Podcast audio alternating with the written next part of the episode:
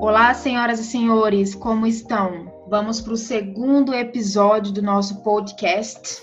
Aqui quem fala é a Emily Rezende, Business Development Manager da Quantico. Hoje eu trouxe novamente a nossa head de marketing, maravilhosa Liliane Alves. E hoje o tema é Desvendando Design Thinking. Tenho muita curiosidade sobre esse tema, tenho certeza que esse episódio será rico em conhecimento. A Liliane vai explicar para a gente o que, que é o Design Thinking, quais são os seus, seus principais pontos e curiosidades.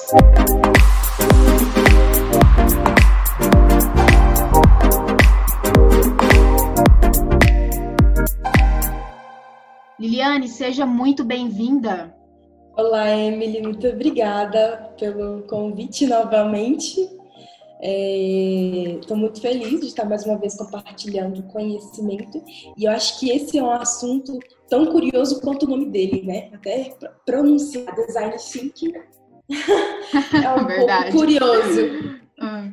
E o que, que é o design thinking, Liliane? Explica, explica pra gente. Bom, eu acho que para quem não conhece, soa um pouco complicado né? É uma, um, um termo americano e é até difícil de você falar. Quem não conhece tem, fica nessa, nessa questão de, de tentar descobrir o que, que é. Mas depois que você conhece, ele é muito mais simples do que se imagina. Na verdade, eu gosto de resumir que design thinking é, é uma forma diferente, é uma forma diferente de você resolver problemas complexos. A, quem criou o Design Thinking foi a maior consultora de inovação é, do mundo, que é a IDEO. É, eles ficam lá nos Estados Unidos e eles trabalhando dentro das organizações, dentro das empresas, sabe, lidando com diversos é, problemas do dia a dia no meio corporativo, eles começaram a observar algumas coisas que pareciam muito sentido na hora de resolver problemas, outras coisas que não faziam tanto sentido e outras coisas que eram essenciais. O diferencial do design thinking é que ele coloca as pessoas, os seres humanos, como centro é, das decisões, né, para resolver esse problema. Então a gente fala que na verdade o que, que não é design thinking? Ele não é uma metodologia, ele não é uma receita de bolo. Ah, quando eu aprendi, né, design thinking foi inclusive a minha primeira matéria na pós-graduação. O meu professor, saudoso Marcelo Pimenta, ele é muito clássico dentro do, do SEBRAE na área de inovação. É, ele trouxe uma visão muito clara que eu levo comigo, sabe, para todos, todos os clientes, todos os, a, todos os projetos que eu toco, é que na verdade é uma abordagem. Eu gosto de usar essa expressão. Ele, ele tem uma, ele é uma abordagem, né, que ele usa do pensamento abdutivo, através de convergir e divergir, você vai resolver os seus problemas, né? Então, assim, resumindo de uma forma geral, é uma forma de pensar diferente para resolver problemas complexos usando a opinião das pessoas, né, as necessidades da pessoa como norte, ponto de partida para resolver esse problema eu gosto de resumir basicamente que seria dessa forma. Liliane, então está muito ligado à criatividade, né? É, nós íamos fazer uma live essa semana, né? E agora vai ser na próxima semana.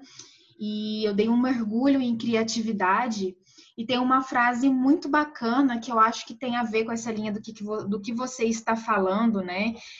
Que a criatividade, primeiro, é uma desobediência é, você pensar fora da caixa, você criar soluções, é, não ignorar o problema, focar nele e criar soluções para aquilo, não desistindo, pensar, pensar, pensar até achar uma solução. E às vezes a solução ela é muito óbvia. E tem uma frase do Khalil Gibran que ela é magnífica, que eu acho que está alinhado com isso. É, o óbvio é aquilo que ninguém enxerga até que alguém expresse com simplicidade.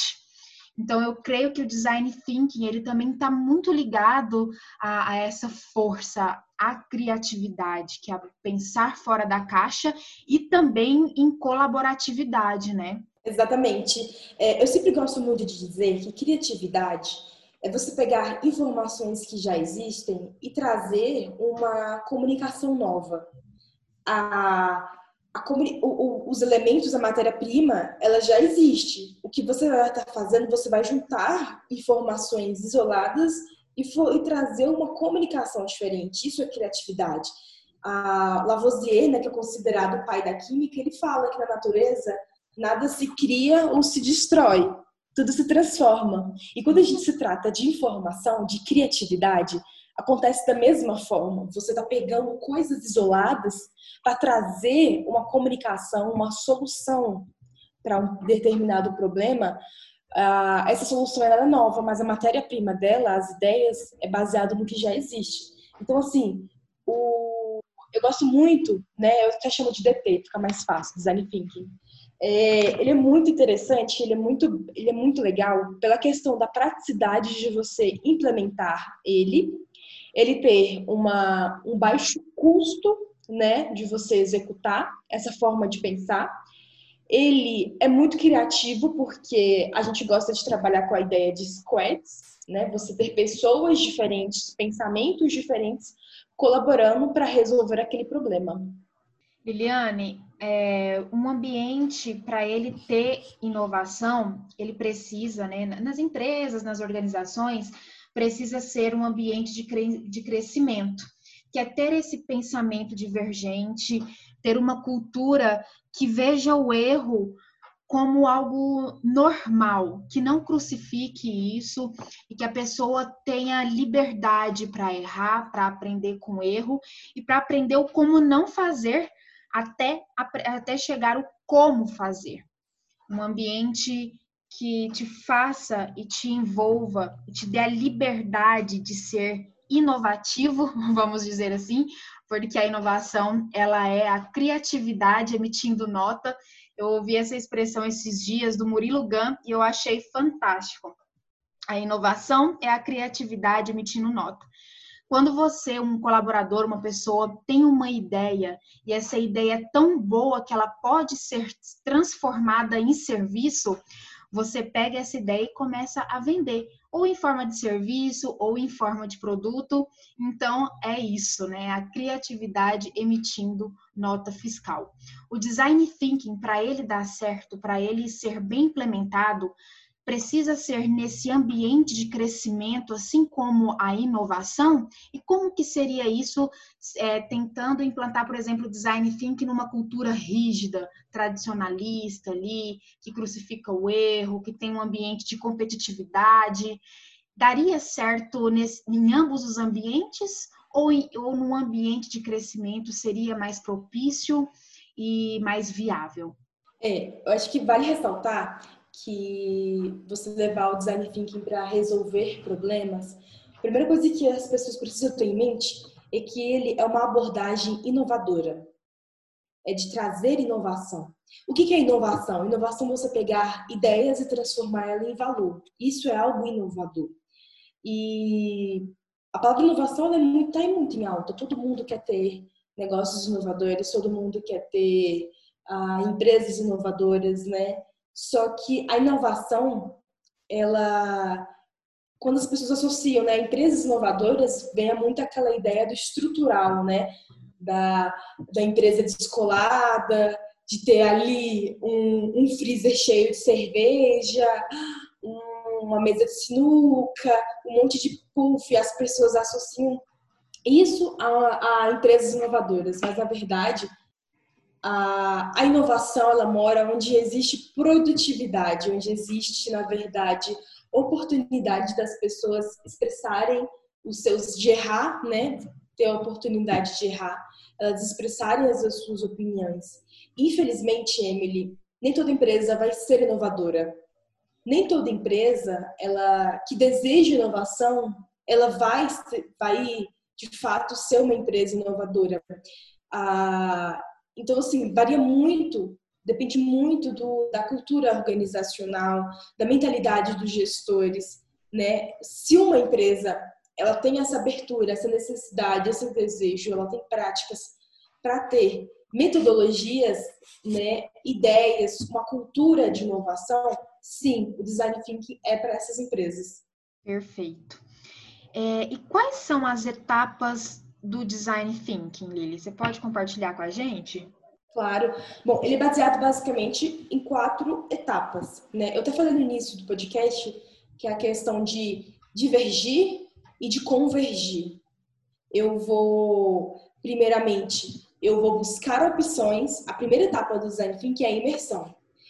Eu vou viver o problema, é, ele de perto. Eu vou viver esse problema de perto. Eu vou sentir a dor, né, que as pessoas que estão que estão vivendo daquele problema, eles estão sentindo. Então eu vou imergir isso está é, tá muito relacionado a pesquisas de mercado, a um trabalho de, fato, você ir para campo, de você coletar informações, coletar insights do problema de perto, nessa fase, a primeira fase da imersão. Então, é a, primeira, a primeira fase da fase da imersão é uma fase de divergir, né? Eu estou abrindo meu leque de opções, eu estou aberta a acolher muitas informações, muitos insights, para eu partir para a segunda fase, que é a fase de ideação. A fase de ideação já é uma fase de convergir. Eu estou com muitas opções, estou com muita informação, eu preciso fazer um filtro naquilo tudo. E é engraçado, Emily, que quando a gente está em campo, né, eu carinhosamente já trabalhei muitos projetos dentro da Quântico de, de Design Thinking, de ir para a rua mesmo, de entrevistar mesmo. Ah, ano passado a gente realizou até uma pesquisa para um cliente que nós, de verdade, em uma semana nós entrevistamos, boca a boca, 150 pessoas, usuárias de um, de um comércio. E, e, é muito interessante como a gente analisa, né? Isso traz muitos insights. É, sobre o comportamento dos consumidores. E é muito nítido como até a forma das pessoas se vestirem é diferente quando ela vai em ambientes diferentes. Isso só a gente só consegue ter esses insights quando a gente está em campo pesquisando. Então, assim, eu vou pegar esse bando de informação que eu coletei na minha pesquisa e eu vou para a parte de ideação. E é interessante que quando a gente está no campo fazendo a pesquisa, a gente já acaba tendo insights de como solucionar esse problema. Então eu vou para a parte de ideação, que é a parte de convergir, de fato, eu vou tomar decisões, eu vou gerar ideias, né? Existem muitas ferramentas que podem ajudar a organizar tudo isso. A gente pode até deixar disponível de um algumas ferramentas visuais que ajudam a essa tomada de decisão, você organizar todas essas informações que você coletou e você vai partir para as ideias que é a parte de como você vai ver que é possível você resolver o teu problema. Você tá com as ideias ali fresquinha, aí você parte para a terceira parte, que é a parte de prototipação, que é de você pensar qual vai ser as formas possíveis de você executar aquela ideia, né? Ah, você tem uma dor, você tem uma solução, só que para essa para essa solução existem N possibilidades de você é, tá realizando isso, isso na prática. Então, quando você prototipa, né, você, vai, você já vai começar a dar um escopo, vai dar uma cara ali para a tua solução. Você parte para a quarta fase, que é a parte de implementar. Você vai fazer testes rápidos, é o famoso MVP, né, o mínimo produto viável, para colocar em prática, para ver se realmente você vai validar ali se a tua ideia, se a tua solução ela faz sentido ou se ela não faz. E você vai colher feedbacks para se precisar voltar, prototipar, idealizar de novo, você faz.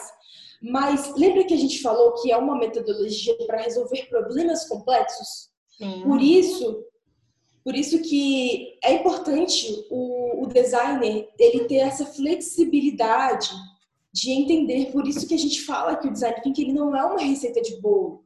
Muitas das vezes eu vou precisar repetir alguma das fases ou eu vou ter que é, pular alguma das fases. Eu vou direto, sabe, da ideação eu vou já para a implementação, eu pulo a parte da prototipação.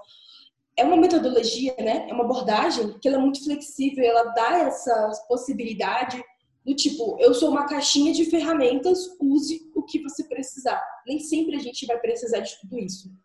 Um exemplo prático que a gente pode pensar ah, de, de, de, implementação de design thinking é o case das Havaianas. Por quê? Alguns anos atrás, a Havaianas só vendia o quê? Chinelo, basicamente.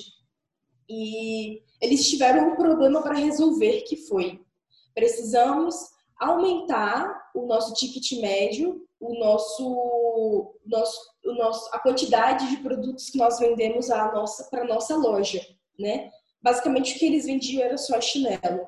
E aí eles foram fazer um trabalho de campo, um trabalho de pesquisa, um trabalho de até uma coisa muito interessante que eu gosto muito que é a pesquisa etnográfica, você viver dentro do a cultura da pessoa que está ali dentro do problema que você está analisando, de entender como é a vida dessas pessoas, de fato, e como é que teu produto, teu serviço, ele entra na vida desse consumidor.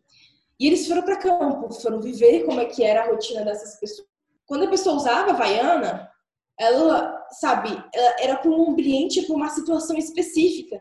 E que aquela situação específica, é, às, às, vezes a pessoa precisava de uma. Ela estava indo para a praia e ela tava indo pra praia, ela tava, sabe, indo a, talvez ali no shopping. E por, eles pensaram, por que não a gente aumentar é, nosso mix de produtos com coisas que as pessoas podem usar juntos, né? As pessoas podem usar junto com a Havaiana para aquele ambiente que ela está indo, para aquela situação. Então, aí eles levaram, né, esses insights para dentro do da equipe deles, né, do squad deles que está envolvido nesse problema e daí pensou-se na possibilidade, vamos aumentar o nosso mix de chinelo, vamos começar a oferecer toalha, vamos oferecer bolsas, até as próprias alpargatas, elas foram frutos disso, né? Porque viram que ah, poderia se aumentar ah, o leque de, de, de, de produtos, porque ah, os consumidores deram sinais de que seriam bem aceitos. E aí que, beleza, aumentaram o mix de produtos. E aí, é, eles colocaram isso em todas as lojas? Não, jamais. Eles foram para a parte de prototipar, né, a parte de implementar a, esse modelo com novos produtos. Eles foram, foi realizado teste em algumas lojas conceitos da Havaiana, que são, pra, são próximos a regiões praianas no Sudeste, para saber qual foi a aceitação, se realmente as pessoas se interessavam por novos produtos, se as cores, o formato, a situação é, daquele momento era condizente para a pessoa comprar outras coisas, porque o, a motivação inicial de quem ia comprar, ela ia comprar um chinelo. Aí de repente você chegava lá, tinha bolsa, tinha toalha, tinha sapato, e foi uma coisa que deu muito certo tanto que eles levaram para São Paulo Fashion Week quando foi o lançamento oficial de toda a linha de produtos novos da Havaiana. Então, percebe que é um problema complexo você aumentar a receita da tua empresa, né? Ah, houve a pesquisa, houve a ideação, houve a prototipação e a implementação. E hoje a gente veio o sucesso que é a Havaianas, ela é uma das ela está entre as maiores marcas brasileiras que tem um reconhecimento mundial. E para realizar tudo isso, como eu, eu falei, é precisa de uma mentalidade inovadora, que esteja disposta a ouvir o que as pessoas, os consumidores têm a dizer e arriscar, né, correr riscos. Esse exemplo que você deu da Havaianas é maravilhoso, porque ela vende um valor, né? Assim, aqui no Brasil, é, alguns tipos de Havaianas é considerado bem popular, mas no exterior é um produto muito valorizado e é até caro, é, vinculado como um luxo. Tem uma famo tem famoso, famosas fotos de galãs e de famosos hollywoodianos é, usando havaianas. Esses dias eu vi uma foto, agora eu não me lembro o nome dele, é um galã super antigo de Hollywood, muito renomado, de terno e gravata todo social. E aí no pé dele o que? Uma havaiana. Então, a marca, quando ela descobre qual que é esse valor e como passar para o seu público da forma mais assertiva, isso é maravilhoso, né? É, voltando um pouco a sua fala, você falando sobre pensamento divergente, eu gosto muito disso. E eu acho válido, Lili, a gente passar um pouco da nossa sala criativa para o pessoal, porque é assim que a gente faz né, a nossa sala. Que é a gente leva um desafio ou algum problema para dentro da sala criativa, ou algum serviço ou produto que a gente precisa desenvolver. E primeiro a gente usa o pensamento divergente, que é o brainstorming ou brainwriting, o brainstorm é quando você fala em voz alta as suas ideias. O intuito é você falar sem peneira mesmo, por mais que a ideia seja maluca, é você falar, falar, falar. Pensamento divergente é isso. E o brainwriting é você escrever as ideias, por exemplo, no post-it e ir colando na parede essas ideias, para caso seja uma equipe que é, não sinta ainda muita vontade de falar isso em voz alta ou tenha medo de ser julgado, usa-se o brainwriting para fazer essa estratégia. E depois que a gente diverge, né, usa esses pensamentos divergentes, a gente vai para a parte do convergente, que é selecionar quais foram as melhores ideias, um, vai convergindo essas ideias até achar uma solução para esse desafio, para esse problema, enfim, seja o que for. E é um trabalho feito em colaboratividade e em, de, usando pessoas, né, pessoas de áreas diferentes da empresa participando dessa sala criativa, o que eu acho muito importante também.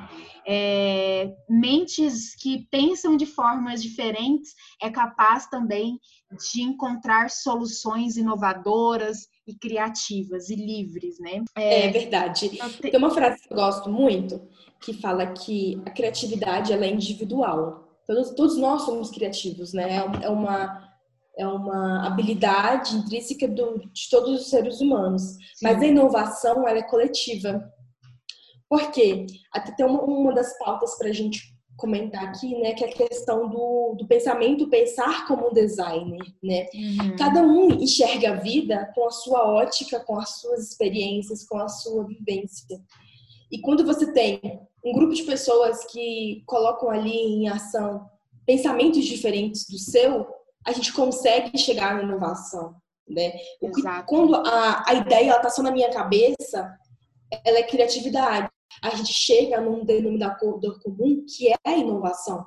Então, assim, o pensar, o pensar como design, ele, ele traz essa reflexão, sabe, de como a origem das coisas, a, a matéria-prima de, de todas as ideias. Eu acho que um, um, exemplo que eu gosto sempre de, de dar é, é se um, um, engenheiro ele vai comprar um carro, o que, que ele analisa na hora de comprar o carro dele? Ele, obviamente, ele vai olhar a parte mecânica, ele vai olhar toda a parte estrutural do carro, a, como é que tá as peças e tal, porque essa é a forma dele enxergar as coisas. Agora, quando um advogado ele vai comprar um carro, o que, que qual é a ótica que ele enxerga aquele carro? Ele vai priorizar questão de documentos, questão de multa, de saber como é que foi a vida anterior desse carro. Ah, essa é a forma dele enxergar as coisas, né? Por exemplo, aí quando um arquiteto ele vai comprar um carro, o que que ele vai levar em consideração? Vai ser a questão visual, da cor, do design do carro, porque essa é a ótica dele enxergar as coisas. Isso é. mostra como nós, seres humanos diferentes, temos uma, formas diferentes de enxergar os problemas e de enxergar as coisas. Agora, quando eu coloco um engenheiro, um arquiteto e um advogado juntos, né, para colocar a solução deles, a visão deles para resolver um problema, ali que nasce a inovação. Perfeito. E Liliane, como que a gente pode colocar o design thinking em prática? Bom, a gente precisa, a... primeiro de tudo é que a, que a organização, a, a empresa que está adotando essa metodologia esteja aberta para a inovação, porque é uma, como a gente já falou aqui, é uma abordagem inovadora que traz essa, que desperta curiosidade, que vai para o campo de investigação e que esteja aberto a isso. Segundo, é ter um problema de fato para você resolver, de um problema complexo e um problema que precisa ser resolvido pela organização. É bom que você também tenha um líder ali do projeto, né? Alguém que conheça a conheça a metodologia, né, que conheça a, as fases do projeto, que conduza, mas que essa pessoa ela seja não seja uma influenciadora, né, uma ditadora do que é certo, do que é errado, de se a minha ideia é boa, se a minha ideia é ruim, ela seja neutra, mas ela seja alguém que vai conduzir o passo a passo e que tenha flexibilidade, né, que tenha a, até os três pilares do design thinking, que é a empatia, que é, que é a capacidade de você se colocar no lugar do outro e sentir o que, que essa outra pessoa está sentindo, o que, que ela está vivendo, né? Que seja colaborativo e que seja testável, que seja uma coisa que você consiga colocar em prática. Perfeito. Para a gente fechar o nosso, nosso episódio de hoje, vou te fazer a última pergunta aqui. É, por que, que as empresas, Lili, devem levar o DT para os seus processos de inovação? Bom, quem criou o Design Thinking, como eu já falei, foi a Joe, a empresa referência mundial em inovação. Então, não é nós aqui que estamos dizendo que é bom, né? É, é, a maior empresa em consultoria e inovação que, que assegura que realmente é uma metodologia eficaz. É comprovado que o design thinking ele pode trazer custo, redução dos custos operacionais, porque ele vai trazer soluções baratas e fáceis de ser aplicadas. É uma metodologia que estimula a criatividade da equipe, do, dos colaboradores, sabe que vai trazer essa essa interação, sabe, com os seres humanos, com as pessoas é muito interessante porque depois que eu passei a conhecer a e praticar, né, DT, é, você começa a ter uma mentalidade mais de ouvir para entender do que você ouvir para resolver, né? Então, ele é, traz um crescimento pessoal para cada uma das pessoas. Melhora é, escuta, o ambiente. Escuta empática, né, Lili? Exatamente. Então, proporciona um ambiente organizacional cada vez melhor e o principal de tudo, né? Ele traz a inovação, ele traz a criatividade e faz e quem o maior beneficiado de tudo isso é a, é a pessoa que ali está sendo discutida com aquele problema, né? Porque no final das contas, o que interessa de tudo, da tecnologia, da comunicação, do marketing, são as pessoas, porque são para elas que todos os recursos do mundo foram criados. Perfeito. Lili, muito obrigada por compartilhar os seus conhecimentos com a gente novamente. Espero poder te ter aqui em mais episódios. Você vai aceitar o meu convite, né? Com certeza. Muito obrigada, Emily. Pessoal, espero que vocês tenham gostado. Até o próximo episódio e muito obrigada pela companhia de vocês. Um grande beijo. Beijo, Lili. Tchau, tchau.